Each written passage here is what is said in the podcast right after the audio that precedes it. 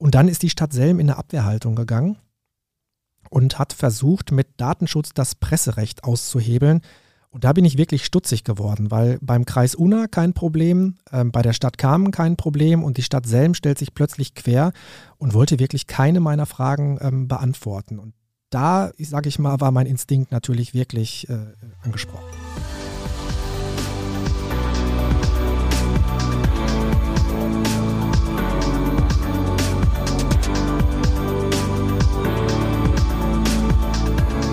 Wenn investigative Nachrichten veröffentlicht werden, dann bilden sie das Ergebnis einer Recherche ab. Noch spannender aber ist häufig die Geschichte der Recherche selbst. Über diese Hintergründe, über Quellenarbeit, über geheime Treffen, über Betroffene, die Druck auf die Redaktion ausüben wollen, aber auch über Reporterglück und andere Insights unserer Reporter wollen wir in diesem Podcast sprechen. Mein Name ist Jens Ostrowski, ich bin Chefredakteur und spreche in diesem Format mit unseren Reportern über ihre Arbeit. Und damit herzlich willkommen an alle, die jetzt zuhören und herzlich willkommen an Alexander Heine, seit zwölf Jahren Journalist und einer von der Sorte, das kann man sagen, die Politikern gerne auf die Finger schauen. Schön, dass du da bist. Ja, hi Jens, schön, dass ich dabei sein darf. Ja, unser Head of Audio hat uns ja eingebläut, man soll am Anfang immer einen Icebreaker bringen. Frage ich dich doch jetzt einfach mal locker flockig. Hast du heute schon was aufgedeckt? Ähm, ja, das wird dich vielleicht überraschen. Ich habe heute in der Tat schon etwas äh, aufgedeckt und zwar schonungslos, will ich meinen. Ähm, ich habe nämlich herausgefunden, dass mein zweijähriger Sohn mich heute Morgen eiskalt angelogen hat. Nämlich als ich ihm die Frage gestellt habe, ob er einen Stinker in seiner Windel hat. Und ja, das habe ich dann am Ende in der Tat aufgedeckt. Das geht natürlich nicht, einen investigativen Journalisten anzulügen. Ähm, gute Geschichte. Wir wollen heute aber über eine andere Geschichte sprechen, über eine andere Recherche, die du gemacht hast. Ähm, würdest du mir zustimmen, ähm, dass die Zutaten Politiker, Geld, Diätenerhöhung das Rezept für große Entzürnung in der Bevölkerung? Ja, absolut. Also insbesondere, wenn es ums Geld geht und ähm, wenn es ums Geld für Politiker geht, dann kommt das ja am Ende nicht vom Himmel gefallen, sondern kommt aus öffentlichen Haushalten. Und woraus speisen sich öffentliche Haushalte? Eben unter anderem aus deinem Portemonnaie und aus meinem Portemonnaie und auch aus den Portemonnaies unserer Zuhörer. Das sind nämlich Steuergelder, sind öffentliche Mittel und insofern ist es natürlich wichtig, dass man da ganz besonders ähm, hinschaut und deshalb ähm, ja, schlägt eine Enthüllung äh, solch eines Ausmaßes eben dann besonders hohe Wellen in der Regel. Ja, kein Wunder also, dass ähm, es auch in diesem Jahr schon kritische Stimmen gab, als ähm, sich der Bundestag eine Diätenerhöhung äh, genehmigt hat von 310 Euro und 40 Cent. Das habe ich gerade nochmal nachgeschaut. Aber wenn äh, Politiker im gesetzlichen Rahmen handeln, dann ist das ja das eine. Ähm, Alex, du hast im Dezember 2021 im Kreis Unna eine Bombe platzen lassen. So kann man das, glaube ich, sagen. Und du hast veröffentlicht, dass sich Kreistagsmitglieder, also Politiker, die im Kreistag die politischen Entscheidungen für den Kreis Unna treffen, offenbar Gelder erschlichen haben. Wie haben die das gemacht? Genau, und zwar haben sie sich offensichtlich ähm, ein an sich gutes Instrument zu eigen gemacht und haben Grauzonen in rechtlichen Regelungen gefunden und sich diese zunutze gemacht. Also dazu muss man wissen, dass äh, wenn jemand äh, Politik macht auf kommunaler Ebene, dann ist das ein Ehrenamt, anders als im Landtag oder im Bundestag, wo wir es mit Berufspolitikern zu tun haben, ist das hier eben halt ein Ehrenamt, im Prinzip vergleichbar mit einem Jugendfußballtrainer. So, und für dieses Ehrenamt bekommen Kommunalpolitiker eine Aufwandsentschädigung. Und darüber hinaus können sie Entschädigungsleistungen beziehen für Verdienstausfälle, ähm, die sie haben, weil sie sich eben, weil sie ihre Zeit eben in dieses Ehrenamt äh, investiert haben. Und ähm, ja, da sind dann im Rahmen des Jahresabschlusses des Kreishaushaltes für 2020 sage ich mal, Unregelmäßigkeiten aufgefallen, die mich dann entsprechend neugierig gemacht haben und auf den Plan gerufen haben. Und ja, die Recherche hat dann in der Tat so einiges ans Licht gebracht. Ich fasse an der Stelle nochmal zusammen, das war jetzt eine ganze Menge. Also Politiker aus Parteien, die, sagen wir es mal so, recht wenig auffällig in ihrer politischen Arbeit waren, ähm, haben die meisten Stunden abgerechnet, haben diese Stunden nicht in ihrer Freizeit verbracht, um genau deshalb Verdienstausfälle abrechnen zu können, obwohl das ähm, äh, die Statuten nicht vorsehen, beziehungsweise ähm, die Statuten sagen, ey, das ist ein Ehrenamt, bitte ähm, seht doch zu, dass ihr diese Stunden, diese politische Arbeit dann auch in eurer Freizeit macht. Ähm, das mit hohen Summen, die in der selbstständigen Arbeit wohl niemals zu erreichen waren. Also hohe Summen wurden abgerechnet, die selbstständig eben nicht zu erreichen waren. Ähm, und einer, ein Politiker, wir sprechen gleich bestimmt noch über alle Auffälligkeiten, hat Stunden sogar doppelt abgerechnet. Ähm, lass uns doch mal bei dem letzten Punkt bleiben. Also, äh, wie funktioniert das ganz praktisch? Wie kann ein Politiker Stunden doppelt abrechnen? Ja, und zwar ähm, handelt es sich äh, hier um ein, ich sag mal, ähm, ein Doppelmandat, also ein Mann, der Mitglied des Kreistags in Unna ist, aber gleichzeitig auch Mitglied des Stadtrats in Selm. Und äh, in beiden Kommunalparlamenten ist er Vorsitzender seiner Fraktion. Und ähm, ja, und er hat in dieser Eigenschaft, in dieser Doppelfunktion eben äh, diverse gemeinsame Fraktionssitzungen einberufen. Das heißt, die Kreistagsfraktion und die Stadtratsfraktion haben gemeinsam getagt, insbesondere dann, wenn es thematische Schnittmengen gab. Dieser Fraktionsvorsitzende hat eben dann, wenn Kreistagsfraktion und Stadtratsfraktion gemeinsam getagt haben, diese Stunden sowohl gegenüber ähm, der Kreisverwaltung als auch gegenüber der Stadtverwaltung abgerechnet. Heißt ganz platt übersetzt, eine Stunde gearbeitet, aber sich zwei Stunden bezahlen lassen. Mal äh, davon abgesehen, ähm, dass äh, so dann eben entsprechende Gelder geflossen sind.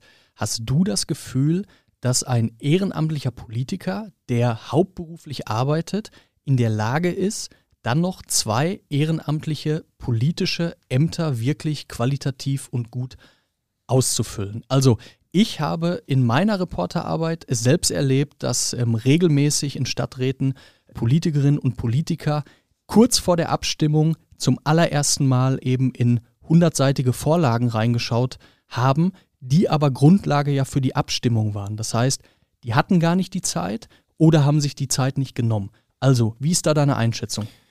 Ja, ich würde sagen, das ist zumindest mal fragwürdig. Ne? Also jemand, und es handelt sich ja hier in der Regel um selbstständig tätige Unternehmer, jemand, der also selbstständig ist, und da sagt es ja der Name schon, ne? selbst und ständig, hat halt natürlich in seinem Beruf in der Regel einen relativ hohen Zeitaufwand.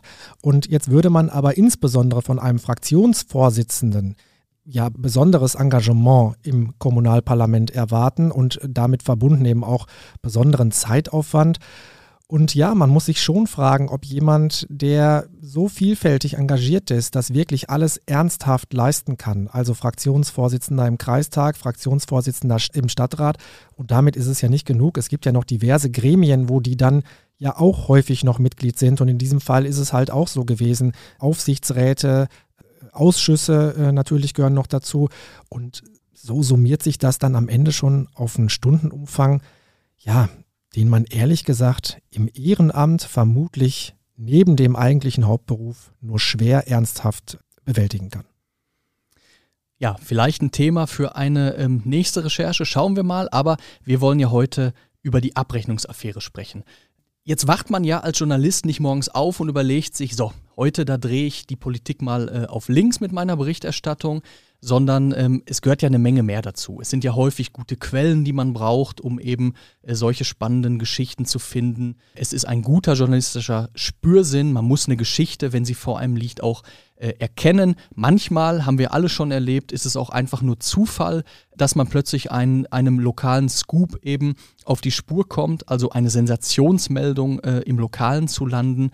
Wie bist du der Abrechnungsaffäre auf die Spur gekommen? Ja, da hast du natürlich recht. Also manchmal braucht es ein bisschen Reporterglück und manchmal braucht man eben auch äh, gute Quellen und zuverlässige äh, Tippgeber. Und in diesem Fall war der Anstoß eigentlich recht unaufgeregt. Es ähm, ging nämlich um, den bevorste um das bevorstehende Haushaltsjahr. Es war Haushaltsdebatte und in diesem Zuge ist eben auch ein Prüfbericht Thema gewesen, nämlich die Prüfung des vorherigen Jahresabschlusses. Und dieser Prüfbericht umfasst insgesamt 170 Seiten. So, das kann man jetzt auch als Journalist natürlich nicht von vorne bis hinten lesen, weil das in der Regel auch alles, sage ich mal, Formalien sind, die relativ unaufgeregt sind. In diesem konkreten Fall stand irgendwo in diesem 170-seitigen Prüfbericht allerdings ein bemerkenswerter Satz, der mich dann eben auf die Spur gebracht hat. Und ähm, ich darf daraus einmal zitieren. Die Prüfer haben nämlich angeregt, dass bei Selbstständigen der Verdienstausfall durch einen qualifizierten Nachweis geltend gemacht werden sollte. So, und dann habe ich mir die Frage gestellt, wie war das bislang und ähm, warum kommen die Prüfer jetzt auf die Idee, da den Finger zu heben? Und ja, so bin ich eben auf die Spur gekommen. Und ursprünglicher Anstoß, du hast es bereits erwähnt, ist natürlich ähm, ein Hinweis gewesen. Und da kommt es eben für einen Lokaljournalisten eben auf exzellente Kontakte an.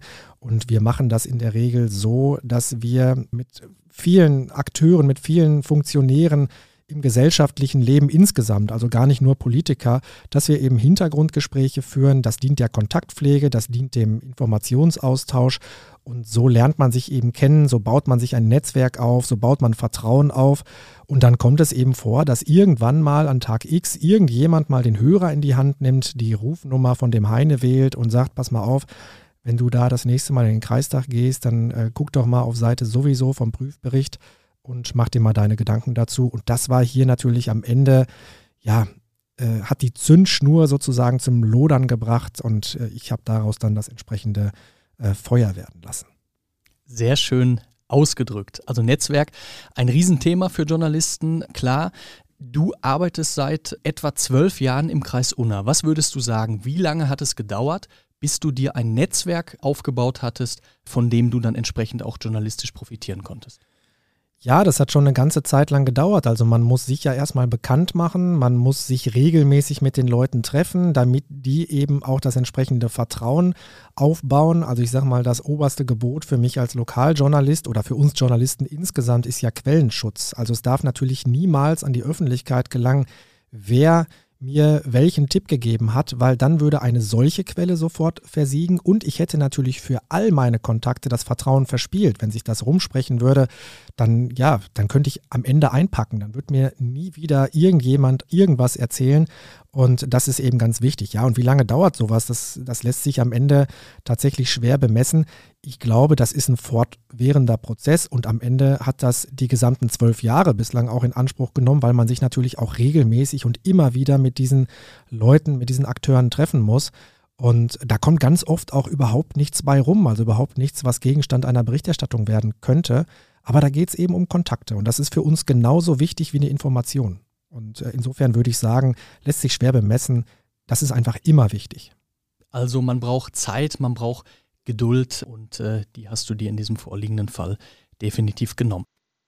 Lass uns mal Namen nennen, denn ich finde, ähm, solche Geschichten werden dann vor allem spannend, wenn am Ende auch Namen genannt werden. Ein solcher Name ähm, lautet Timon Lütschen. Der ist äh, der Vorsitzende der Kreistagsfraktion von äh, Bündnis 90 Die Grünen. Fass doch noch mal kurz zusammen, was du dem in deiner Berichterstattung eigentlich vorgeworfen hast. Ja, rund um Timon Lütschen gibt es natürlich eine ganz interessante Vorgeschichte, beziehungsweise rund um die Fraktion von Bündnis 90 Die Grünen. Die sind nämlich im Rahmen der Kommunalwahl, ähm, haben die besonders stark abgeschnitten und haben, sind in der, im Kreistag deutlich gewachsen. So, und infolge dieser Kommunalwahl hat es dann aber ich sag mal, parteiintern oder unter diesen Kreistagsmitgliedern einen Streit gegeben und deshalb hat sich die Fraktion der Partei Bündnis 90 Die Grünen in zwei Fraktionen aufgesplittet. Da war dann einmal die zehnköpfige Fraktion, die sich dann Grüne im Kreistag nannte, und die vierköpfige Fraktion äh, von Bündnis 90 Die Grünen eben um Timon Lütschen. Timon Lütschen, neues Kreistagsmitglied, war also frisch in den Kreistag eingezogen und war Geschäftsführer eines noch sehr jungen Unternehmens, ist in der Solarbranche aktiv, sage ich mal. Und dieses Unternehmen ist tatsächlich auch erst kurz vor der Kommunalwahl gegründet worden. Und ich habe dann ähm, im Rahmen meiner Recherche, die ja sehr lange gedauert hat, aber eben am Ende sehr deutlich und auch absolut hieb- und stichfest mir erschließen können, dass ausgerechnet Timon Lütschen als Fraktionsvorsitzender einer der kleinsten Fraktionen es auf die größte Summe an Verdienstausfällen bringt, nämlich fast 15.000 Euro innerhalb der ersten zwölf Monate. Also nochmal 15.000 Euro, das ist eine Menge Holz. Und da geht es ja nur um Verdienstausfälle. Das heißt, das ist nicht sein Einkommen, sondern das ist nur ein ganz, ganz, ganz geringer Teil, nämlich der Ersatz für die Stunden, die er für sein Ehrenamt aufgebracht hat. Wenn man das jetzt mal hochrechnen würde, dann würde dieser Herr, dieser junge Geschäftsführer mit seinem gerade erst gegründeten Unternehmen horrende Umsätze fahren. Und das fand ich zumindest mal zweifelhaft und das war für mich der Grund, ja, das zumindest mal fragwürdig zu finden und da eben genauer hinzuschauen. Ja, das klingt, ähm, das klingt wirklich erstmal ungeheuerlich. Jetzt ähm, hast du die Geschichte aufgeschrieben. Wir haben sie veröffentlicht Ende ähm, 2021. Kurz darauf warf dir dann Timon Lütschen vor, dass deine Berichterstattung sehr einseitig sei. War diese Kritik am Ende berechtigt? Ähm, natürlich nicht. Ähm, und ich kann natürlich verstehen, dass ein solcher Protagonist einer solchen Berichterstattung erstmal in eine Abwehrhaltung geht. Allerdings gehört zur Wahrheit auch dazu, dass Timon Lütschen noch vor der Veröffentlichung der ersten namentlichen Geschichte ausreichend Gelegenheit zur Stellungnahme hatte. Also wir haben miteinander kurz telefoniert. Ich habe dann nur das Stichwort Verdienstausfälle fallen lassen, woraufhin er mich dann abgewürgt hat und gesagt hat, er müsste sich erstmal mit seiner Fraktion äh, kurz schließen. Dann hatten wir uns für den nächsten Tag verabredet, telefonisch. Da habe ich dann, als ich morgens zum Schreibtisch gekommen bin, in, äh, in meinem Mailpostfach eine Absage vorgefunden. Dann habe ich zum verabredeten Termin mehrfach versucht, ihn anzurufen, erfolglos. Er ist nicht ans Telefon gegangen. Ich habe es dann in der Folge nochmal versucht und er hat von mir einen ausführlichen Fragenkatalog bekommen, mit mehreren Fragen eben zu konkret zu diesen Vorwürfen.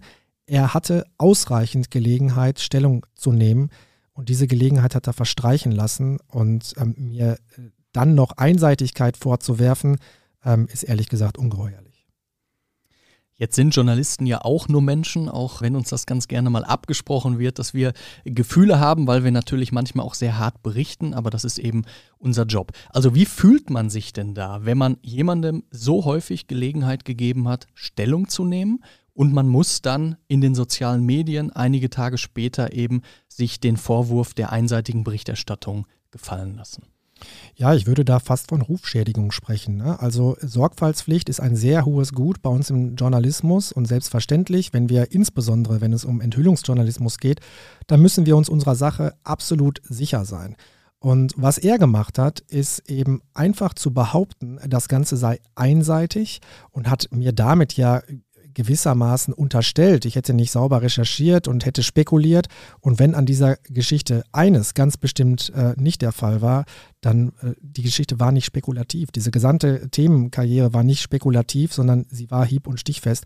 Und ähm, das fand ich ehrlich gesagt unfair von ihm, weil ähm, ich war so fair, sage ich mal, weil es mein Berufsethos auch von mir verlangt, ihm noch vor Veröffentlichung der Vorwürfe ausreichend Zeit für eine Stellungnahme zu geben und die hat er ungenutzt äh, gelassen und mir dann vorzuwerfen, ich sei einseitig, das, das war schon, das war schon frech. Ja. Jetzt hast du gerade den Begriff Themenkarriere benutzt. Das ist ja ein interner, journalistischer, redaktioneller Begriff. Jetzt musst du auch sagen, was das bedeutet. Ja, von Themenkarriere sprechen wir eben dann, insbesondere auch wenn, wenn Recherchen sehr ausgiebig und sehr ergiebig sind, dann können wir ja am Ende nicht immer alles wirklich in eine Berichterstattung packen, sondern müssen dann im Vorfeld schon planen, wie können wir einzelne Ergebnisse unserer Berichterstattung veröffentlichen. Und in diesem Fall war es ja so, dass sich mindestens drei Protagonisten rund um diese Abrechnungsaffäre ausgemacht hatte und das hätte ich nicht alles in eine Veröffentlichung bringen können. Und insofern war von Anfang an klar, dass das eine mehrteilige Berichterstattung wird und das nennen wir intern halt Themenkarriere. Sehr gut. Wir wollen ja über Namen sprechen und es gibt äh, einen weiteren Namen, der äh, auch eben mit einer sehr, sehr spannenden Geschichte verbunden ist, wie ich finde. Das ist eine zweite Kreistagsabgeordnete der Grünen mit dem Namen Marion Küpper. Und die hat als Selbstständige oder soll als selbstständige Nachhilfelehrerin eben Verdienstausfälle äh, geltend gemacht haben in einer Zeit, in der Schüler eigentlich noch in der Schule sind. Also vormittags sind Schülerinnen und Schüler in der Schule und genießen eigentlich keine Nachhilfe. Die Sicht der Dinge von Frau Küpper, auch die konnte man nie in unseren Medien lesen. Warum nicht? Ja, also ähm, rund um Marion Küpper gibt es ja eigentlich noch einen anderen sehr interessanten Fakt. Und zwar habe ich damals ja getitelt Rein in den Kreistag und raus aus Hartz IV. Und ähm, das war, war auch genauso gemeint. Über Marion Küper ist nämlich bekannt, dass sie rund um die Kommunalwahl Hartz-IV-Leistungen bezogen hat. Und das war weder Spekulation noch habe ich das aus irgendeiner geheimen Quelle gehabt, sondern das hat sie selbst gesagt. Und zwar im Rahmen einer Podiumsdiskussion zur Bürgermeisterwahl in Selm. Sie ist ja als Bürgermeisterkandidatin ihrer Partei dort angetreten. Und dort auf der Bühne hat sie halt erzählt, dass sie Hartz-IV-Leistungen bezieht. Und was bedeutet das am Ende? Äh, letztlich nichts anderes, als dass sie, ähm, dass ihre Einkünfte nicht ausgereicht haben, um ihren Lebensunterhalt zu sichern. Punkt. Das ist erstmal Fakt. Und jetzt hat sich etwas ganz Interessantes aufgetan im Rahmen meiner Recherche, nämlich dass eben diese Frau, Marion Küpper, die sich ihren Lebensunterhalt mindestens bis zur Kommunalwahl nicht aus eigener Kraft sichern konnte, nach der Kommunalwahl offenbar so hohe Einkünfte hat generieren können, dass sie dem Kreis Unna in den ersten zwölf Monaten ihrer Kreistagsarbeit fast 8000 Euro an Verdienstausfällen in Rechnung stellen konnte. Jetzt muss man natürlich betonen, dass sie vermutlich nicht über den gesamten Zeitraum parallel auch weiterhin Hartz-IV-Leistungen bezogen hat, aber vermutlich mindestens für einen Teil dieses Zeitraums. Und ich bin mir ziemlich sicher, ähm, wenn ich mit einem Hartz-IV-Empfänger über seine Einkünfte sprechen würde, dann wären Summen, wie sie ähm, in den Monatsabrechnungen von Marion Cooper äh, standen, utopische Beiträge. Und ähm, sie hätten dann ehrlich gesagt vermutlich auch gar kein Anrecht mehr auf Unterstützung vom Jobcenter. Ähm, aber zurück zu Marion Küper. Das äh, ist tatsächlich eine ganz besondere Konstellation, weil das äh, schon, das sage ich mal ganz vorsichtig, ein Stück weit nach Sozialbetrug riecht. Und ähm, selbstverständlich habe ich auch Marion Küper mit diesen Vorwürfen konfrontiert und habe ihr mehrfach äh, auch Gelegenheit gegeben, ähm, Stellung zu beziehen. Und da war es dann eben so, dass wenn ich mit meiner Rufnummer bei ihr angerufen habe, ist sie, ist sie nicht ans Telefon gegangen. So, wenn ich meine Rufnummer dann mal unterdrückt habe, dann hatte ich sie plötzlich dran und dann hieß es, ah, ich habe jetzt aber gerade gar keine Zeit. Und äh, das war insgesamt äh, sehr schwierig. Und ja, und dann war es am Ende so, und das hat mich dann auch ein Stück weit überrascht, im Verlaufe dieser Berichterstattung, die sich ja dann bis ähm, ins Jahr 2022 hineingezogen hat und äh, dann eben auch bis zur Landtagswahl 2022 strahlte, da hatte ich dann plötzlich die Gelegenheit, ausführlich mit Marion Küper zu sprechen. Und zwar im Rahmen eines Hintergrundgespräches. Sie, ähm, sie hat mich nach Selm eingeladen und dort haben wir ähm, tatsächlich ausführlich über die Vorwürfe gesprochen. Allerdings hat sie mich am Ende dieses Gespräches gebeten, nichts aus diesem Hintergrundgespräch zu verwenden. Und das kommt halt auch mal vor, dass man Verschwiegenheit vereinbart. Und das war halt auch in diesem Fall so. Und selbstverständlich hält man sich äh, dann auch daran. Auch das ist ja letztlich eine Art Quellenschutz. Ähm, es ist mir ehrlich gesagt völlig schleierhaft, warum sie sich so verhalten hat. Aber das ist eben der Grund, warum wir keine Einlassung von ihr rund um diese Thematik haben. Ist denn auch, wenn ähm, es sehr, sehr wichtig ist, dass man als Journalist zu seinem Wort steht, und ich frage dich natürlich jetzt auch nicht nach Details aus diesem Gespräch, aber eine Frage habe ich trotzdem. Hältst du denn nach diesem Gespräch weiterhin an deiner Kritik fest? Ja. Klare Antwort. Ich möchte nochmal ähm, mit dir darüber sprechen, dass es ja häufig vorkommt, dass Menschen, die im Zentrum ähm, einer Kritik stehen, einer journalistischen Kritik stehen, im Grunde sich zurückziehen und vermutlich das Gefühl haben, wenn ich mit denen nicht rede, dann können die ja auch gar nichts schreiben. Glaubst du, dass das zumindest anfangs, äh, zu Beginn deiner Recherchen eben genau so war? Ja, absolut. Also ehrlich gesagt glaube ich, dass mir von Beginn an niemand zugetraut hat, äh, eben in diesem Ausmaß diese Abrechnungsaffäre aufzudecken. Und das war natürlich auch wirklich viel Arbeit. Es hat wochenlang gedauert. Ähm, ich habe ja die Daten, die ich, die ich angefragt habe, alle nur anonymisiert bekommen und konnte mir am Ende eben unter Gegenvorlage von Sitzungsprotokollen, Anwesenheitslisten und Berufsangaben aus irgendwelchen Amtsblättern wirklich dann am Ende ähm, war das wie so ein Puzzle, wie so ein Tausend-Teile-Puzzle, das man, das man dann eben lösen muss. Und so habe ich mir eben eins ums andere erschlossen und konnte dann am Ende eben hieb- und stichfest eben sagen, wer ist wer und konnte so eben diese Summen, die ich vom Kreis eben bekommen hatte, dann auch eindeutig zuordnen. So, und als ich diese Vorwürfe, als ich diese Protagonisten mit den, mit den Vorwürfen konfrontiert habe, ja, ganz klar. Da werden, werden die sich gedacht haben, ach, dazu sage ich jetzt erstmal gar nichts, weil dann kann er, kann er vielleicht auch nichts schreiben und dann, ja, ist das natürlich so eine Reflexreaktion, ähm, so eine Schutzreaktion, will ich meinen. Und ähm, ich hatte ja dann im Laufe der Berichterstattung äh, doch noch Gelegenheit, ausführlich mit Timon Lütschen zu sprechen, zum Beispiel, der sich dann eben doch einem Interview gestellt hat. Und ähm, ja, ich glaube, dass ich mit meiner Einschätzung da gar nicht so verkehrt liege, wenn ich annehme, dass er im Nachhinein gedacht hat, ach verdammt, hätte ich mich doch besser damals sofort äh, gestellt und sofort geäußert, dann wäre das Ganze vielleicht auch gar nicht so hochgekocht, weil eins ist ja auch klar. Nichts sagen, keine Antwort. Das macht mich doch am Ende, ich sag mal, nur neugieriger, weil dann ist das für mich doch, ja, ist doch eine, eine Art Schuldeingeständnis. Wenn ich, wenn ich nichts zu verbergen habe, dann kann ich mich auch hinstellen und sagen, so, stellen Sie mir Ihre Fragen und ich gebe Ihnen klare Antworten und entkräfte das. So, und deswegen ähm, ja, wird das am Anfang genauso gewesen sein. Jetzt ist so eine Recherche meistens ja ohne gute Verbündete gar nicht zu schaffen. Also Quellen, die sprichwörtlich an exponierter Stelle sitzen, das äh, kennen wir ja alle aus, aus unserer ähm, Redaktionsarbeit. Ähm, also Quellen, die mit einem Anruf eben äh, Einsicht in Ermittlungsakten geben, Einsicht in Kfz-Zulassungsdaten geben oder sogar ins polizeiliche Bundeszentralregister. All das ist ja Realität in der journalistischen Arbeit und solche Quellen sind für jeden Reporter natürlich Gold wert. Hattest du genau solche Quellen in der Abrechnungsaffäre? Ähm, ja, das war jetzt nicht immer oder nicht unbedingt von dem Format, wie du es jetzt gerade beschrieben hast. Also ich hatte ja vorhin schon mal erzählt, dass es irgendwann halt mal einen Anruf gab. Und das ist dann, ich sag mal, vielleicht einfach ein frustrierter Kommunalpolitiker, der das eben nicht in Ordnung findet, dass, äh, dass da Mitglieder seines Ehrenamtsstandes eben Schmut treiben und dann eben das auch aufgedeckt wissen will, einfach um, um Schaden von der Kommunalpolitik, sage ich mal, insgesamt abzuwenden. Und ähm, was für mich aber äh, außerordentlich wichtig war, war der Zugang zu einer Mitgliederveranstaltung der Partei von Bündnis 90 Die Grünen.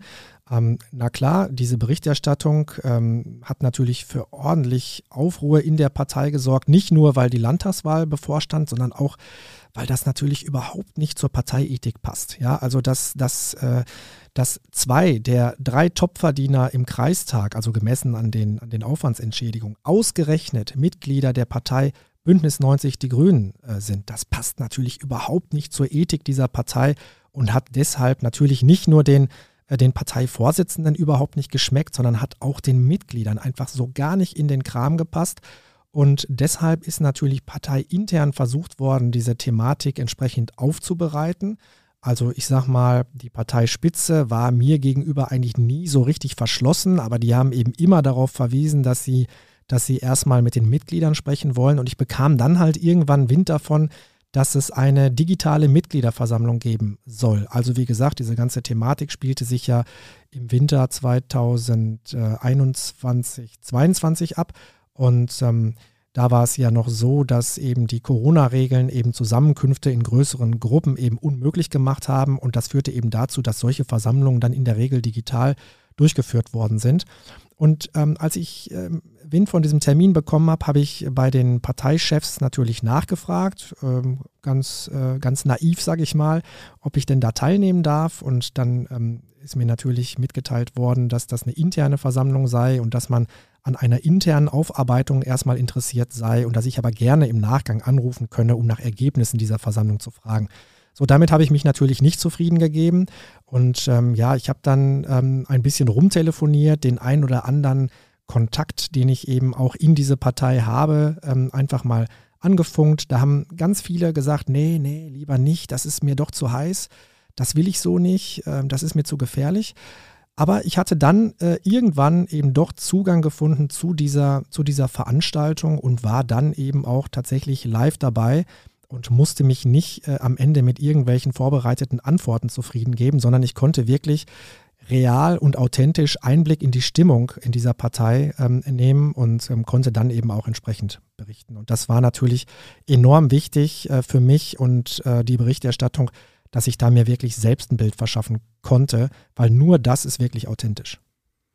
Wie waren darauf die Reaktionen, dass dann spätestens in der nächsten Berichterstattung klar war, ey, der Heine hat dabei gesessen, der hat alles mitgehört? Ja, in der Folge dieser Berichterstattung hatte ich dann einen Interviewtermin mit den beiden Parteivorsitzenden. Das war auch schon vor der Berichterstattung terminiert und da sollte es eigentlich auch um die Ergebnisse dieses Abends gehen. Und nun war natürlich allen Beteiligten klar, dass ich offensichtlich irgendwie dabei gewesen bin und am Ende, sage ich mal, ist das, äh, ist, sind die beiden sehr souverän damit umgegangen, ja, ich würde fast sagen, sie haben es mit einem Lächeln quittiert, fanden es fast ein bisschen lustig. Und das war es auch, weil nämlich äh, zu Beginn ähm, dieser Versammlung sollten alle, die von ihrem Namen, mit dem sie sich eingewählt hatten, nicht eindeutig zu identifizieren waren, sollten sich kurz vorstellen und kurz sagen, wer sie sind. Aber ja, es ist eben der Fehler gemacht worden, nur diejenigen zu fragen, die sich nicht mit Klarnamen eingewählt haben. Und der ein oder andere war eben halt mit Klarnamen dabei und ist nicht gefragt worden und konnte dann ohne Kamerabild eben halt auch vom Computer sitzen und zuschauen. Super spannend. Lass uns nochmal über die Quellen sprechen. Also du hast gerade schon Motivation äh, dieser Quellen oder deiner Quellen in diesem konkreten Fall genannt. Also der eine oder andere war eben selbst nicht zufrieden mit der Situation in der Partei und wollte das aufgearbeitet wissen und hat im Grunde dann auch die Presse sich zunutze gemacht, so nenne ich es vielleicht mal. Aber mal ganz grundsätzlich, also wie sehr hinterfragst du bei solchen Recherchen solche Quellen? Also man kann sich ja wirklich die Frage stellen, Warum hilft der dir jetzt? Ne? Welche alten Rechnungen gibt es da am Ende vielleicht, die derjenige dann äh, begleichen möchte? Also wie sehr muss das in der Auswertung dieser Quellen am Ende berücksichtigt werden?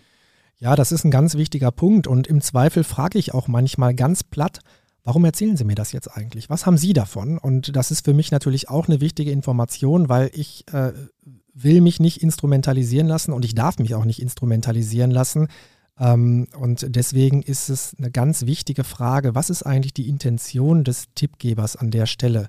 Und dann ist das für mich als Journalist am Ende eine Abwägungssache. Ja, also ich sag mal, in diesem konkreten Fall war das Interesse der allermeisten Parteimitglieder eben Schaden von der Partei abzuwenden. Und in meinem konkreten Fall, sage ich mal, ging es dem Tippgeber oder dem Türöffner, so will ich es mal sagen, eben darum, ähm, nach außen zu demonstrieren, diese Partei findet das nicht gut, was da im Kreistag passiert ist. Und diese Partei geht mit diesen beiden Kreistagsmitgliedern hart ins Gericht. Timon Lütschen und Marion Küper sind nicht die Grünen, sondern die Grünen sind die Parteibasis. Und wir haben eine Meinung dazu und ähm, die ist ganz klar ablehnend. Und ich glaube, dass mein Türöffner an der Stelle so ein bisschen Sorge hatte, dass nach außen hin ein falsches Bild transportiert wird. Und ja, das ist eine, ich sag mal, das ist ein Eigeninteresse dieser Quelle, aber damit konnte ich in dem Fall leben, weil mir ging es ja eben darum, genau diese Stimmung aufzunehmen und dann am Ende eben auch zu transportieren. So, jetzt haben wir über zwei grüne Politiker gesprochen. Jetzt gab es aber im Grunde noch einen dritten Politiker, der dann irgendwann in deinen Recherchefokus äh, gekommen ist und das durch Zufall.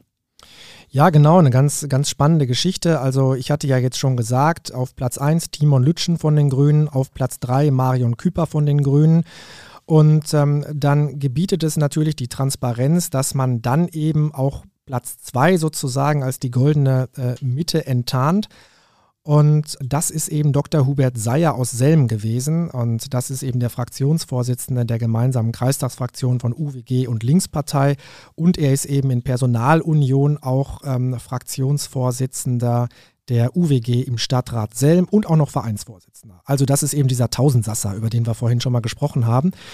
Und ähm, in der Tat, als ich im Dezember 2021 das erste Mal mit ihm gesprochen habe, da ging es mir gar nicht darum, irgendwie nachzufragen, ob er, äh, ob er sich eines Fehlverhaltens bewusst ist oder ob er irgendwie was falsch gemacht hat, sondern eigentlich wollte ich nur mit ihm über das Mittel der Verdienstausfallleistungen sprechen und ich wollte mit ihm auch über das Verhalten von den Grünen eben halt sprechen.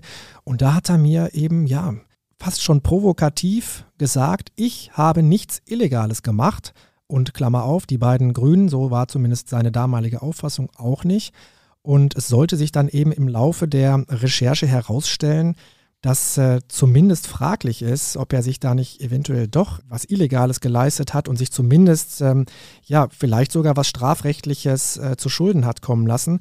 Und zwar ist das eben der Mann, der doppelt abgerechnet hat und eben, ich habe es vorhin gesagt, eine Stunde, ähm, zweimal äh, Bezahlung und zwar einmal durch den Kreis Unna und einmal durch, äh, durch den Stadtrat Selm. Und das war am Ende tatsächlich ein Zufallsfund, weil ich eigentlich wissen wollte, wie haben Timon Lütschen und Marion Küper, die übrigens auch beide Doppelmandate haben, jeweils in ihren Stadträten Mitglied sind, ich wollte eigentlich wissen, Wie haben diese Personen in ihren jeweiligen Räten gegenüber der Kommunalverwaltung Verdienstausfälle geltend gemacht? So, bei der Stadt Kamen habe ich die Anfrage für Timon Lütschen gestellt. Dort habe ich relativ schnell die Auskunft bekommen, er rechnet keine Verdienstausfälle für, sein Rats, für seine Ratsmitgliedschaft ab. Klammer auf, auch eigentlich ein ganz interessanter Fakt. Ne? Warum rechnet man beim Kreis ab, aber nicht, äh, nicht bei der Stadt? Möglicherweise, weil man eben als Fraktionsvorsitzender im Kreistag äh, gewisse Gestaltungsspielräume hat, aber das ist vielleicht nochmal ein anderes Thema. Und Marion Küper äh, habe ich halt in Selm angefragt und ähm, weil ähm, Dr. Hubert Seyer jetzt eben halt auch Protagonist dieser Berichterstattung geworden ist, habe ich ihn gleich mit abgefragt. Und dann ist die Stadt Selm in eine Abwehrhaltung gegangen und hat versucht, mit Datenschutz das Presserecht auszuhebeln. Und da bin ich wirklich stutzig geworden, weil beim Kreis Unna kein Problem, äh, bei der Stadt Kamen kein Problem und die Stadt Selm stellt sich plötzlich quer und wollte wirklich keine meiner Fragen ähm, beantworten. Und da, sage ich mal, war mein Instinkt natürlich wirklich äh, angesprochen. So, und wie ist das Ganze äh, zu Ende gegangen, ähm, wie ich dich kenne? Und ich kenne natürlich auch ähm, das Ergebnis daraus, aber du erzählst das so schön. Wie bist du dann trotzdem an diese Informationen gekommen? Du wirst dich ja eben mit dieser Abwehrhaltung an der Stelle, was die Stadt Selm betrifft, äh, eben nicht zufrieden gegeben haben. Also es gibt erstmal in Deutschland das hohe Gut der Pressefreiheit und außerdem gibt es das äh, Landespressegesetz und da steht in äh, Paragraph 4, dass wir einen Auskunftsanspruch insbesondere gegenüber Behörden haben. Und die Stadt Selm hat eben eiskalt, will ich meinen, versucht, Datenschutz höher anzusiedeln als die Pressefreiheit. So würde ich das am Ende interpretieren. So, und damit, ähm, damit habe ich mich natürlich äh, nicht, nicht zufriedengestellt und habe dann eben gemeinsam eben mit unserem Verlag ähm, einen Antrag auf eine einstweilige Anordnung äh, gestellt. Sprich, ich wollte, dass ein Verwaltungsgericht die Stadtverwaltung zwingt, mir Antworten auf meine Fragen zu geben und das war natürlich, ich habe es ehrlich gesagt auch so erwartet, von Erfolg gekrönt, weil, wie gesagt, Pressefreiheit ein extrem hohes Gut und noch dazu geht es hier ja nicht um private Belange von irgendwelchen Menschen, sondern es geht hier um gewählte Kommunalpolitiker, die noch dazu offensichtlich Schmu mit öffentlichen Geldern betrieben haben. Also ich sage es nochmal, das sind Steuergelder, aus denen diese, diese Leistungen ähm, gezahlt werden. Und deswegen ist das, hat das mit Datenschutz am Ende wirklich gar nichts zu tun, sondern das geht die Öffentlichkeit sehr wohl etwas an. Und wenn eine Stadtverwaltung der Auffassung ist, da äh, dicht machen zu müssen, weil es irgendwie, äh, keine Ahnung, um Daten geht, ja, dann ehrlich gesagt hat sie die Rechnung ohne mich gemacht und auch ohne Journalisten gemacht. Und dafür sind wir am Ende ja auch da. Absolut. Ähm, vielleicht hier äh, nochmal ein ganz kleiner Exkurs. Du hast es im Grunde schon angeschnitten. Also Journalisten genießen ja Sonderrechte für die Informationsbeschaffung. Es gibt zum Beispiel das Auskunftsrecht gegenüber Behörden. Darüber hast du gerade gesprochen. Es gibt aber auch eben einen Zugang zu staatlichen Veranstaltungen, äh, der nicht verwehrt werden kann. Es gibt aber auch sowas wie Quellenschutz, was ja auch ganz wichtig ist. Das heißt, kein Richter in Deutschland kann einen Journalisten im Grunde dazu verdonnern, seine Quelle zu nennen, vorausgesetzt, äh, diese Quelle ist nicht in ein Kapitalverbrechen verwickelt. Das muss man vielleicht dazu sagen. Und diese Sonderrechte gibt es ja nicht einfach so, sondern das hat einen ganz guten Grund, denn der Journalismus oder die Journalisten gelten ja nicht zu Unrecht als sowas wie die vierte Gewalt im Staat. Das heißt, Journalisten schauen in der Demokratie eben den Mächtigen auf die Finger, die vom Volk gewählten ähm, schauen ähm, auf Missstände und decken Missstände auf und deshalb haben sie besondere Rechte. So, was ist danach passiert? Also, zurückgetreten von den betroffenen Politikern ist bislang ja niemand. Aber wie wird zum Beispiel diese Abrechnungsaffäre denn am Ende in den beiden betroffenen Fraktionen bewertet? Denn auch die kann ja Druck ausüben und eben Politiker, die sich nicht an die Regeln gehalten haben, dann auch entsprechend ähm, sanktionieren. Also die Fraktion UWG Linkspartei im Kreistag und die Stadtratsfunktion äh, Fraktion von UWG hat sich hinter Dr. Hubert Seyer gestellt und das sehr eindeutig. Und ehrlich gesagt überrascht mich das auch nicht, weil er ist so sagen, er ist sozusagen äh, der Parteistar oder der Vereinsstar. Ja. Er ist Vereinsvorsitzender, er ist Gründungsmitglied, er ist Fraktionsvorsitzender, er ist eine ganz wichtige Figur. Und es wäre für, für diesen Verein, für die UWG wahrscheinlich ähm, ja, ein enormer Schaden, wenn ähm, Dr. Seyer den Hut nehmen müsste. Insofern ähm, kann ich erstmal nachvollziehen, dass die sich hinter ihn stellen. Bei den Grünen sieht das ein bisschen anders aus. Ich habe gerade Einblicke in die Parteibasis gegeben und ich hatte vorhin auch erzählt, dass äh, die Partei im Kreistag ja in zwei Lager zerstritten ist. Die große Zehner-Fraktion fand das natürlich auch nicht so gut, ähm, was da passiert ist. Und diese Vierer-Fraktion, ja, die hielt am Ende zusammen und das, äh, die halten auch heute noch zusammen. Klar, da ist auch mal irgendwie der Satz gefallen, das war vielleicht ungeschickt und das war auch irgendwie nicht gut und so, aber am Ende stehen die hinter, hinter ihren Leuten. Jetzt hat ja die Berichterstattung nicht nur den Landrat, sondern auch die Staatsanwaltschaft auf den Plan gerufen. Dort wird derzeit ermittelt, das heißt, der Fall ist noch nicht äh, zu den Akten gelegt und dann wird auch entschieden, ob es eben ein juristisches Nachspiel für die betroffenen Politiker gibt. Was ist da deine Prognose? Ja, ähm, das, äh, dazu muss man sich dann auch die einzelnen Figuren nochmal angucken. Also wie gesagt, Timon Lütschen, der eben vor allem sehr auffällig hohe ähm, Verdienstausfälle geltend gemacht hat ähm, und dafür eben Graubereiche oder ich sage mal rechtliche Spielräume äh, ausgenutzt hat oder für sich genutzt hat und sich damit möglicherweise einfach in einer Grauzone bewegt hat. Marion Küper, das finde ich ganz spannend, weil ähm, sie hat Sozialleistungen bezogen, sie hat Hartz-IV-Leistungen bezogen und da geht es natürlich insbesondere dann am Ende auch um die Frage, standen ihr diese Sozialleistungen überhaupt zu? Also das wird sicherlich, wird sicherlich eine ganz spannende Frage. Und ja, bei Dr. Hubert Seyer, da bin ich ehrlich gesagt davon überzeugt, dass er wissentlich, und das hat er ja auch eingeräumt, wissentlich doppelt abgerechnet hat. Und aus meiner Sicht ist das ein Betrug. Und ähm, das ist jetzt natürlich Gegenstand der staatsanwaltschaftlichen Ermittlungen. Man muss allerdings jetzt schon sagen, also es hat am Anfang ein Vorermittlungsverfahren gegeben. Das heißt, die Staatsanwälte lesen natürlich auch Zeitung und außerdem hat sich eine Privatperson durch unsere Berichterstattung veranlasst gesehen, Anzeige zu erstatten wegen Betrugs und Untreue.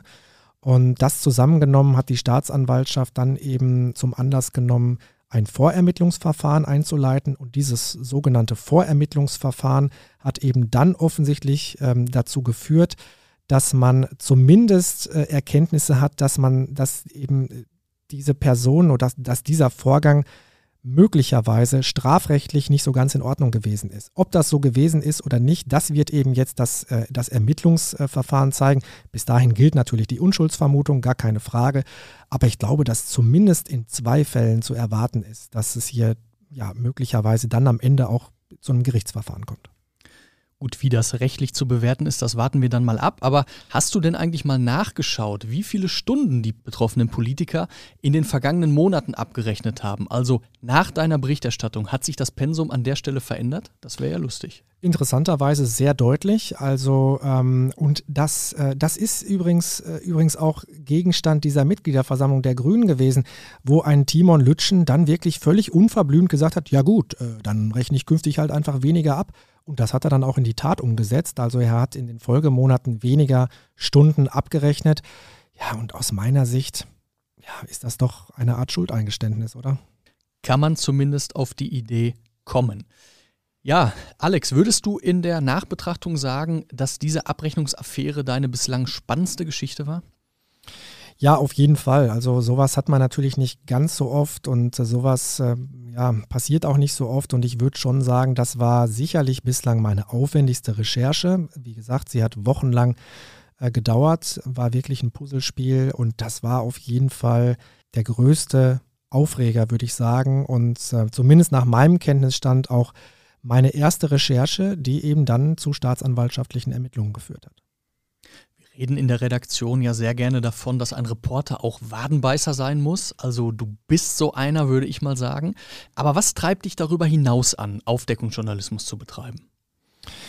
Als äh, Journalist verstehe ich mich auch als eine Art Wächter. Also wir haben eine Wächterfunktion, würde ich sagen, und ähm, das, das nehme ich auch sehr ernst. Also ich fühle mich insbesondere im Themenfeld der Politik zu Hause und dort bin ich eben auch seit zwölf Jahren im Kreis UNA tätig. Und insbesondere dort haben eben die gewählten Menschen eine sehr hohe Verantwortung, weil sie eben mit öffentlichen Mitteln umgehen, eben mit Steuergeldern, mit dem Geld der Bürgerinnen und Bürger. Und deswegen muss man ihnen an der Stelle auch genau auf die Finger schauen. Und ich will jetzt gar nicht unterstellen, ähm, dass, dass man äh, Kommunalpolitik insgesamt misstrauisch begegnen muss. Das Gegenteil ist der Fall. Das sind insgesamt und wirklich äh, fast, fast ausnahmslos sehr engagierte Männer und Frauen, die dort in den Kommunalparlamenten ehrenamtlich Politik betreiben. Aber trotzdem gibt es eben diese Spielräume und äh, hier und da gibt es eben auch schwarze Schafe und man muss halt genau hinschauen, um diese schwarzen Schafe zu enttarnen und zu identifizieren. Und eben weil es um die Gesellschaft geht, weil es um öffentliche Mittel geht, gucke ich da auch genau hin und das treibt mich am Ende auch an. Jetzt bist du aus meiner Sicht nicht nur Wadenbeißer, sondern du bist auch Frontschwein. Also wenn ich mich daran erinnere, im Jahr 2021 das große Unwetter in Nordrhein-Westfalen, da hast du zwei Stunden live inmitten des Regens vom Frönnenberger Fischteich berichtet. Denn der drohte ähm, über die Ufer zu treten, beziehungsweise der Damm drohte zu brechen. Und ich kann mich erinnern, du hattest in der einen Hand äh, die Kamera, in der anderen Hand hattest du ein Mikrofon, ähm, äh, hattest dann irgendwie auch noch eine Zettelwirtschaft, äh, wo du dir ein paar Stichworte gemacht hast, ähm, hast dir dann äh, auch noch Gesprächspartner ins Bild geholt. Also, und zwei Stunden lang hast du einfach in einem sehr, sehr wichtigen Thema, in einer sehr, sehr äh, schwarzen Stunde für sehr viele Menschen eben darüber berichtet, was gerade los ist. Was macht dir mehr Spaß? Diese so eine Breaking News Live-Lage oder der investigative Poliz-Thriller? Das kann ich schwer gegeneinander aufwiegen, weil beides ist enorm wichtig. Also wie gesagt, Investigativjournalismus führt natürlich am Ende dazu, dass eben genau solche Geschichten wie ähm, hier diese Abrechnungsaffäre eben ans Tageslicht kommen und das ist sehr, sehr, sehr wichtig. Aber in Breaking News Lagen, ähm, wie wir das ja nennen, ist es eben auch sehr wichtig, dass wir Journalisten da sind, weil eben insbesondere in diesen Lagen ist das Informationsinteresse der Menschen ähm, extrem hoch. Und wer, wenn nicht wir als Journalisten, soll, sie, soll dieses Informationsinteresse bedienen? Wir sind vorne mit dabei. Wir haben auch das Recht, ja dabei zu sein und können eben tatsächlich dann auch entsprechend berichten. Und ähm, diese, diese Flutkatastrophe in Frönnenberg, dieses Jahrhundertunwetter, das ist wirklich auch eine der prägendsten Ereignisse, eines der prägendsten Ereignisse in meiner journalistischen Laufbahn gewesen, weil das schon, das war ganz, ganz übel. Man, ähm, man hat aus Häusern berichtet, die wirklich etagenweise, sag ich mal, unter Wasser gestanden haben. Menschen haben geweint, haben wirklich vor den Trümmern ihrer Existenz gestanden. Das war ganz, ganz, ganz schlimm. Ja, und diese, diese Fischteichgeschichte, die du ansprichst, ähm, das war dann eben nochmal ein Damoklesschwert, das über einem ganzen Stadtviertel ähm, ja schwebte. Also das Starkregenereignis war passé, aber hatte eben dazu geführt, dass dieser Fischteich wirklich übergelaufen war und vollgelaufen war und ein Damm sicherte diesen Fischteich in Richtung eines, eines Hangs, der runter in ein Stadtviertel führte. Und wenn dieser Damm gebrochen wäre, dann wäre wirklich auch nochmal eine Flutwelle über einen ganzen Stadtbezirk gerollt und das wäre fatal gewesen. Und da war es eben so, dass ein ganzer ein ganzer Stadtbezirk evakuiert werden musste. Die Leute mussten ihre Häuser verlassen. Das war also ganz, ganz schlimm. Und da war das Informationsinteresse eben sehr hoch. Und ähm, ja, ich war eben derjenige, der, der die Menschen dann äh, auf dem Laufenden halten konnte und auch durfte. Das ist ehrlich gesagt ein Privileg. Und das macht genauso Journalismus aus wie eben dieser Investigativbereich. Ja, ein sehr, äh, ein weiteres sehr, sehr spannendes Thema eben aus deinem Reporter-Dasein. Äh, Alexander Heine, dann sage ich vielen, vielen Dank für diese sehr, sehr spannenden Einblicke und wie es in der Abrechnungsaffäre weitergeht und noch jede Menge anderer tiefgründig recherchierter Themen aus eurer Region, liebe User, findet ihr auf unserer Website. Dafür braucht ihr ein Plus-Abo und das bekommt ihr im Moment so viel Werbung darf, glaube ich, an der Stelle sein. Schon für 3 Euro in den ersten drei Monaten. Ich sage danke fürs Zuhören, habt einen spannenden Tag und bis zum nächsten Mal.